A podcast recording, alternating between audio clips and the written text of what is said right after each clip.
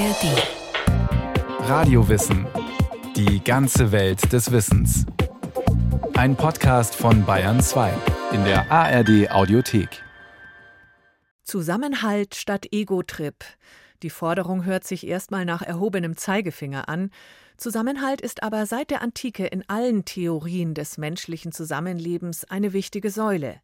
Die Einsicht dahinter? Sich nur auf die Fürsorge des Staates zu verlassen, reicht nicht aus. Wir müssen einander helfen und können das auch. Doch Gemeinsinn geht weit über gegenseitige Unterstützung hinaus. Er ist nichts Greifbares und doch etwas Allgegenwärtiges. Wir brauchen ihn tagtäglich, um durchs Leben zu kommen. Die Gesellschaft würde ohne ihn nicht funktionieren. Trotzdem scheint es überall an ihm zu mangeln und alle viel mehr von ihm zu brauchen. Von was die Rede ist? Vom Gemeinsinn. Ein Wort von monumentaler Unbestimmtheit, das die Politiker uns trotzdem regelmäßig um die Ohren schlagen. Entweder als strengen Appell wie bei Markus Söder. Jetzt ist noch mehr Gemeinsinn gefragt als Eigennutz. Oder als mütterliche Weisheit aller Wir schaffen das, wie Angela Merkel es formulierte. Europa wird nach der Krise stärker werden als zuvor, wenn wir den Gemeinsinn stärken. Manchmal auch als schulterklopfende Beruhigung, staatstragend, beruhigend nach dem Motto, wenn nichts mehr geht, stehen wir mit Gemeinsinn bereit. Die Bundesregierung lässt niemanden mit der Last allein. You'll never walk alone. Dieses Versprechen gilt.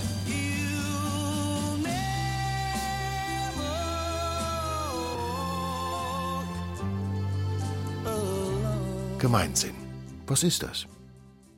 Fraglos, es geht um Gemeinschaft. Um jenen Kitt, der das soziale Gewebe zusammenhält, das ansonsten zu zerfallen droht, wenn die Zeiten schwierig werden. Der Brockhaus sagt lapidar Gemeinsinn, lateinisch sensus communis, Zusammengehörigkeitsgefühl einer Gruppe, Familie, Gemeinde, Staat, das sich als Handlungsbereitschaft zugunsten des Gemeinwohls äußert. So gut, so trocken. Doch gerade an derlei Sinn mangelt es in Zeiten von Inflation, Wirtschafts- und Klimakrise, Krieg, zunehmender Depression und Pessimismus. Der Begriff Gemeinsinn ist zunächst kaum mehr als eine Lehrformel, die mit vielen Werten gefüllt werden kann, sagt der Siegener Professor Nico Pech, Ökonom und Forscher an der Gesellschaft der Zukunft. Es ist natürlich ein Modebegriff auch, wenn von Solidarität, wenn von Gemeinsinn oder wenn von Gemeinwesen die Rede ist.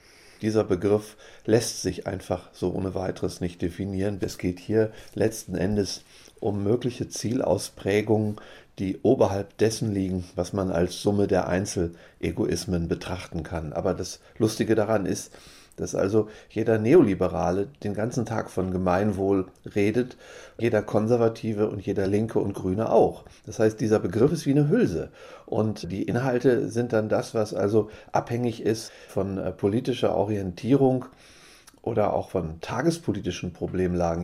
Was in den dörflichen Gemeinschaften des Mittelalters wohl noch ganz natürlich gelebt wurde, geriet in den feudalen Hierarchien aber zunehmend in den Hintergrund. Erst Jean-Jacques Rousseau erinnerte im Ringen um persönliche Freiheit an den Volonté générale genannten Gemeinwillen, der aus jedem Einzelnen erwachsen müsse. Die dann folgende frühkapitalistische Industrialisierung aber erstickte diesen Ansatz und stellte jeder solidarischen Kooperation die nackte Konkurrenz entgegen. Und noch vor 100 Jahren bedeutete Gemeinsinn ganz was anderes als heute. Vom feudalen Kaiserreich bis ins faschistische Dritte Reich klang der Begriff nach Du bist nichts, dein Volk ist alles, mit undenkbar schrecklichen Folgen. Ähnlich im real existierenden Sozialismus und anderen totalitären Systemen des 20. Jahrhunderts. Das Pendel der Nachkriegszeit schlug nach so viel erzwungenem Kollektiv von Volks- und Klassenidentität eher ins andere Extrem aus und betonte die individuelle Selbstverwirklichung in der Konsumgesellschaft, wo der Gemeinsinn eher als altmodisch und ziemlich unsexy galt. Erst seit dem Jahr 2000, als die Grenzen des Konsumparadieses deutlich wurden, besann man sich wieder auf das alte Wort und versuchte es neu zu definieren. Wolfgang Fendal, Münchner Sozialforscher, Netzwerker und Autor zum Thema, forscht seitdem am Gemeinsinn und versucht eine zeitgenössische Definition. Der Gemeinsinnbegriff, wenn wir ihn wieder frisch aufladen, als Kit der Gesellschaft, einer pluralistischen Gesellschaft, dann wird es eigentlich etwas ganz Gutes. Also für mich ist der Kerngedanke von Gemeinsinn ja immer ein Teil des individuellen Wohlergehens. Ja, also Gemeinsinn brauche ich als Individuum, weil nur durch die Gemeinschaft kann ich leben. Also die Gemeinschaft und ich, wir sind uns da sehr nah. Aber diese Art von Gemeinsinn ist sehr stark geprägt von einem klar umgrenzten Wir-Gefühl. Dann wäre Gemeinsinn in so etwas gegründet wie der inneren Haltung, die letztlich zu solidarischem Handeln führt. Etwas ganz Individuelles, was aber das Ego übersteigt und sich zu etwas Kollektivem verdichtet eben jenem unsichtbaren sozialen Gewebe einer sozialen Gemeinschaft, das mehr als die Summe der Egoismen ihrer Mitglieder ist. Fast etwas Transzendentes, das das Individuelle hinter sich lässt. Im besten Fall so etwas wie eine kollektive Weisheit, die aus der Mitwirkung aller entstehen kann und mehr ist als die Summe individueller Leistung und Brillanz. Eine gemeinsame soziale Identität. Und doch ist der Gemeinsinn zugleich ein Paradox, ein ewiger Fremdkörper in einer globalisierten Gesellschaft, in der eigentlich der Eigensinn den wirklichen Ton angibt. Die ewige Konkurrenz um Platz 1, das größte Auto, das schönste Haus, um den besten Ruf, Macht und Geld. Nach Gemeinsinn wird gerufen, wenn der eigensinnige Hedonismus Überhand bekommt, wenn sich die Reichen noch mehr Boni verpassen – Minderheiten und Schwache abgehängt werden. Oder wenn die staatlichen Institutionen, die ja irgendwie das Gemeinwohl im kapitalistischen Konkurrenzsystem organisieren sollen, es alleine nicht schaffen und die Bereitschaft aller brauchen. In Flüchtlingskrisen, Ressourcenmangel, Zeiten der Not. Gemeinsinn und Eigensinn sind dabei wie ständige Rivalen, ein streitendes Geschwisterpaar. Bestenfalls Yin und Yang wobei der Eigensinn in der Gegenwart immer einen Schritt voraus ist und die Solidarität meist hinterherhinkt. Das war sicher nicht immer so. In wohl allen indigenen Kulturen dominierte eher der Gemeinsinn. Bei den vorkolumbianischen südamerikanischen Hochkulturen nannte man es Summa Causai, erklärt der ecuadorianische Sozialwissenschaftler indianischer Herkunft Germán Muruchi Poma Pionier der wiederentdeckten sozialen Bewegung des südamerikanischen Gemeinsinns Buen Vivir. Sumach Kausai auf Quechua und Sumach Kamanya auf Aymara. Das sind diese beiden Begriffe von den indigenen Bevölkerungen. Also ich würde auf Spanisch übersetzen Buen Convivir und auf Deutsch gut zusammenleben. Wir sehen, dass jetzt durch das Treiben der westlichen Kultur, dass das Leben in ihrem Gleichgewicht verloren geht. Und wir machen aufmerksam, dass wir wieder zu dem Gleichgewicht kommen müssen. Aus der wohl ältesten Kultur der Menschheit, den Buschleuten der Khoisan in Südafrika, Botswana und Namibia, entwickelte sich über die Menschheitsgeschichte eine ähnliche Philosophie, die unter dem Motto Ich bin, weil du bist bis heute als Ubuntu das soziale Leben prägt und von Friedensnobelpreisträger Desmond Tutu im Gespräch mit dem Tübinger Friedenspädagogen Uli Jäger so definiert wurde. Ubuntu means I need you in order for me to be me. Ubuntu heißt, dass ich dich als Gegenüber brauche, um mich zu erkennen. Genauso wie du mich brauchst, um ganz du selbst zu werden. Wir sagen, du musst dich bemühen, alles zu sein, was du sein kannst, damit ich alles sein kann, was ich sein kann. Meine Menschlichkeit hängt mit deiner Menschlichkeit zusammen. Ich brauche tatsächlich die Mitmenschen, um selbst menschlich zu sein. So I actually need other human beings in order for me to be human. Im östlichen Buddhismus wiederum prägt das Ideal der Sangha den Gedanken des Gemeinsinns als einer heiligen Gemeinschaft jener, die den Egoismus überwunden haben und gemeinsam auf dem Weg der Erleuchtung sind. Der Himalaya-Staat Bhutan hat solche Art Gemeinsinn zur staatstragenden Grundlage des Strebens nach dem kollektiven Bruttonationalglück gemacht, das Egoismus und den reinen materiellen Gewinn weniger wichtig nimmt.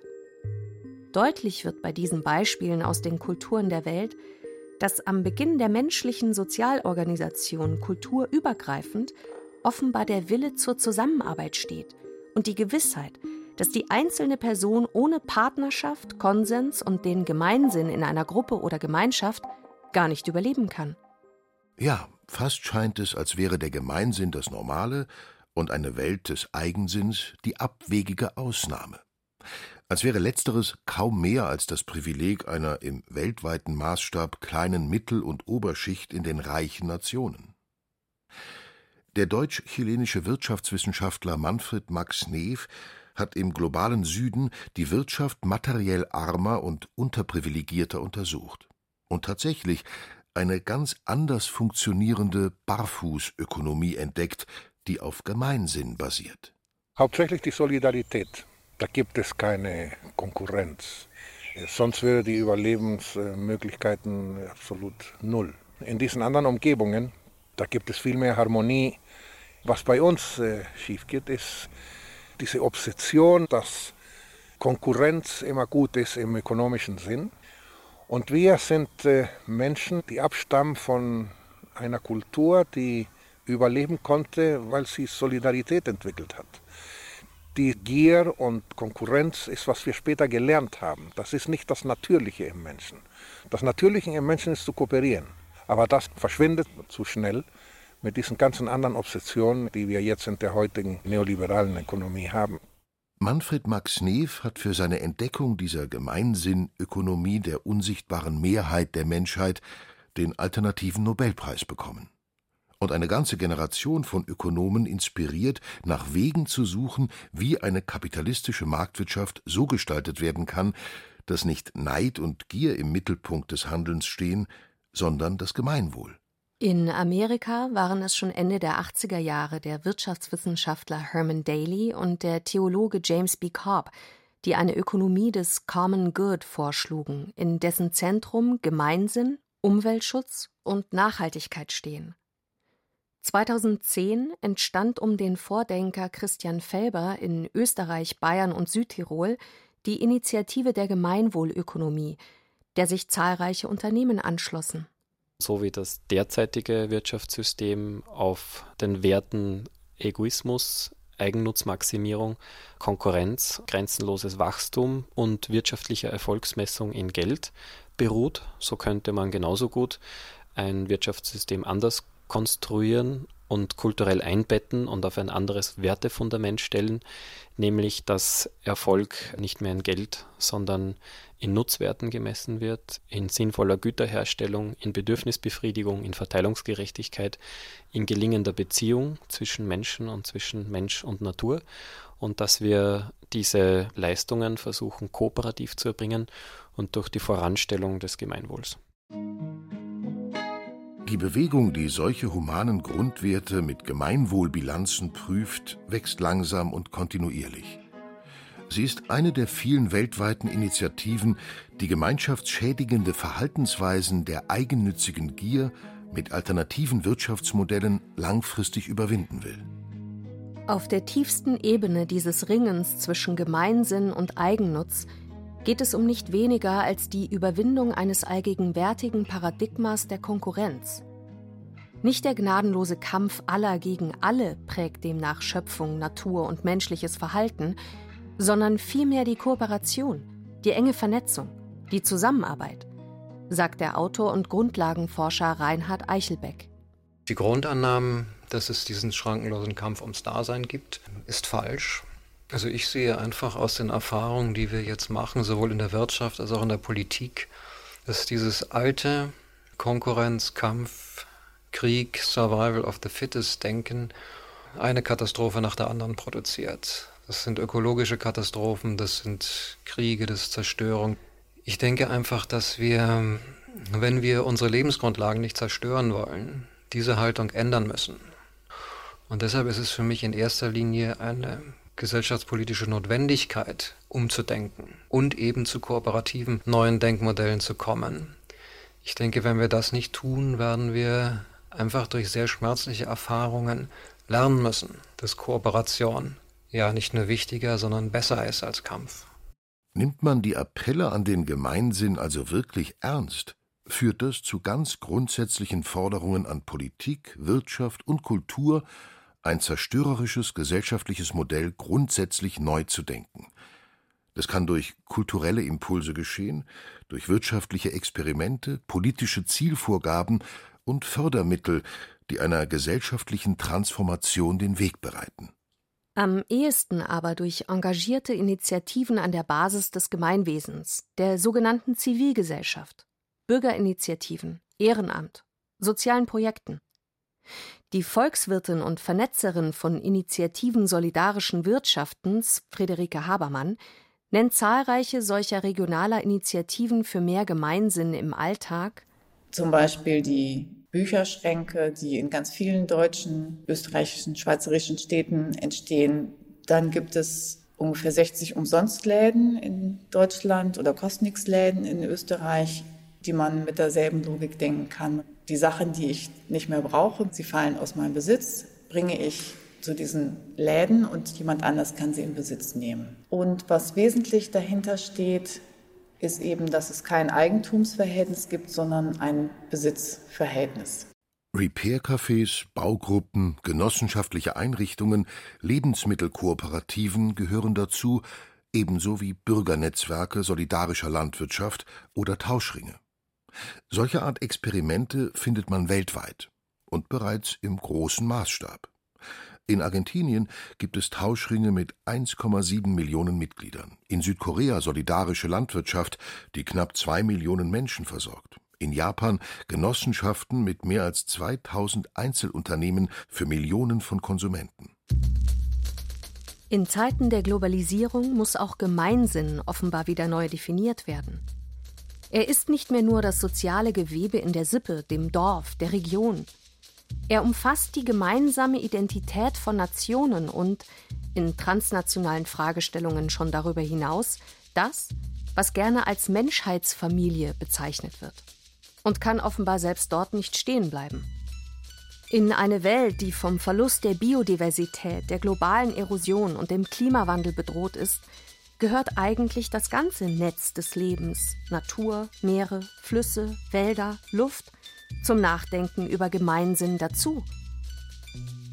Ist jener doch akut gefährdet, wenn der egoistische Eigennutz dominiert und die Lebensgrundlagen für alle riskiert. Und das Wort muss heute sogar die zeitliche Grenze sprengen und auch die künftigen Generationen mit in die Obhut einer von Gemeinsinn geprägten Handlungsmoral nehmen, sagt der Münchner Sozialforscher und Netzwerker Wolfgang Fendal, der Gemeinwohlwerkstätten begründete. Also wir haben Gemeinsinn größer und breiter zu denken. Wie schaffe ich es, mein eigenes Verantwortungsfeld auszudehnen, ja? Und Gemeinsinn einfach wirklich als eine Menschheitsaufgabe zu sehen und mich als Teil der Menschheit wahrzunehmen. Und da straucheln wir alle. Also immer dann, wenn es eben darum geht, auch sich mal einzuschränken für jemanden, der vielleicht erst in zehn Jahren auf die Welt kommt. Aber so weit müssen wir Gemeinsinn letztlich definieren und denken. Sonst wird es nichts. Soll die Worthülse also jenseits der schönen Sonntagsreden gefüllt werden mit wirklichem Gemeinsinn, dann sollte er den Charakter einer Handlungsanweisung bekommen. Daran scheitert es oft, solange die Gesellschaft noch keinen Konsens darüber erreicht hat, wie kollektiv zu reagieren wäre. An einem Problem wie der globalen Klimakrise, die das künftige Gemeinwohl existenziell bedroht, wird deutlich, dass eine kollektive Einsicht alleine noch nichts nutzt. Gemeinsinn wird erst dann zur politischen Handlungskraft, wenn sich ein gemeinsames Motiv so weit verdichtet hat, dass daraus individuell neue Handlungen entstehen. Das ist möglich, dauert aber. An diesem Bewusstsein muss mühsam gearbeitet werden, umso mehr, wenn Gemeinsinn in einem Konkurrenzsystem kaum mehr als ein romantischer Impuls ist. Gemeinsinn muss deshalb erkämpft werden, glaubt der brasilianische Sozialreformer und alternative Nobelpreisträger Chico Vitaka, der mit dem Weltsozialforum weltweite Initiativen für Gemeinwohl zu einer machtvollen Koalition zusammenschweißte. As individuals, isolated, they will be always uh, uh, powerless. Bleiben wir als Individuen isoliert, sind wir immer absolut machtlos. Wir müssen uns zu dem politischen Akteur organisieren, den man heute die Zivilgesellschaft nennt. Dort kann man dann gegen die Machtpyramiden in horizontalen Netzwerken arbeiten, wo jeder verantwortlich ist und Initiative übernimmt. Das gilt umso mehr für Probleme, die nicht warten können. Da muss jetzt gehandelt werden. Was wir in unserem eigenen Verhalten ändern können, müssen wir heute selbst vor Ort beginnen. In der Nachbarschaft, der eigenen Stadt, aber als Netzwerk. Da gibt es schon so viel, was getan wird. Gemeinsinn, der wirksam werden will, darf also nicht bei Worthülsen und Appellen enden, sondern sollte als tragendes Motiv bei gesellschaftlichem Engagement erkannt und gefördert werden. Dabei gilt das bekannte Prinzip global denken, lokal handeln. Denn nur wenn das überall geschieht, kann ein globaler Wandel zu mehr Gemeinwohl gelingen. Gemeinsinn. Was mit der Forschungsfrage um eine Worthülse von monumentaler Unbestimmtheit begann, hat einen Weg geöffnet zu gesellschaftlicher Transformation und Kulturwandel wider das Diktat von Konkurrenz und Egoismus. Wird die Lehrformel gefüllt mit der Sehnsucht nach einer solidarischen Welt, dann drückt sie aus, wie kollektive Widerstandskraft in schwierigen Zeiten funktionieren kann. Und sie präsentiert ganz en passant einen gesellschaftlichen Gegenentwurf. Der könnte lauten, Neid, Konkurrenz und der Kampf jeder gegen jeden gehören nicht zur evolutionären Grundausstattung des Menschen und sind auch nicht in seinen Genen angelegt. Und schon gar nicht funktioniert ein Gemeinwesen durch Gewalt und Hass. Wir sind nicht dazu geboren, aufeinander einzudreschen und uns gegenseitig das Leben schwer zu machen. Im Gegenteil. Angesichts einer Zeit, die von Krisen und Zweifeln an unserem Lebensstil geprägt ist, ist eine Rückbesinnung auf unsere angeborene Fähigkeit zu Gemeinsinn und Kooperation angebracht. Beispielhafte Ansätze, welche die Welt ein Stück heiler machen, gibt es genug.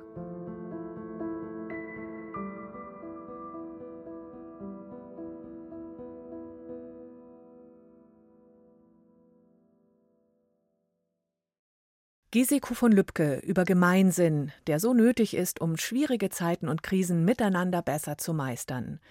Wenn Ihnen diese Podcast-Folge gefallen hat, Radio Wissen hat noch viel mehr zu Gesellschaft, Philosophie und Psychologie, zum Beispiel auch eine Folge über die afrikanische Lebensart Ubuntu, übersetzt Ich bin, weil wir sind. Und natürlich das Gegenteil davon, die Folge Egoismus, das Zukunftsmodell zu finden überall dort, wo es Podcasts gibt und natürlich in der ARD Audiothek. Viel Spaß beim Stöbern. ARD Hallo, ich bin Bettina Förk und ich präsentiere Ihnen das sensationelle Leben von Dickie Dick Dickens. Dickie Dick Dickens. Hören Sie die ganze zweite Staffel jetzt exklusiv in der ARD Audiothek und ich erzähle Ihnen dazu ein paar unglaubliche Geschichten.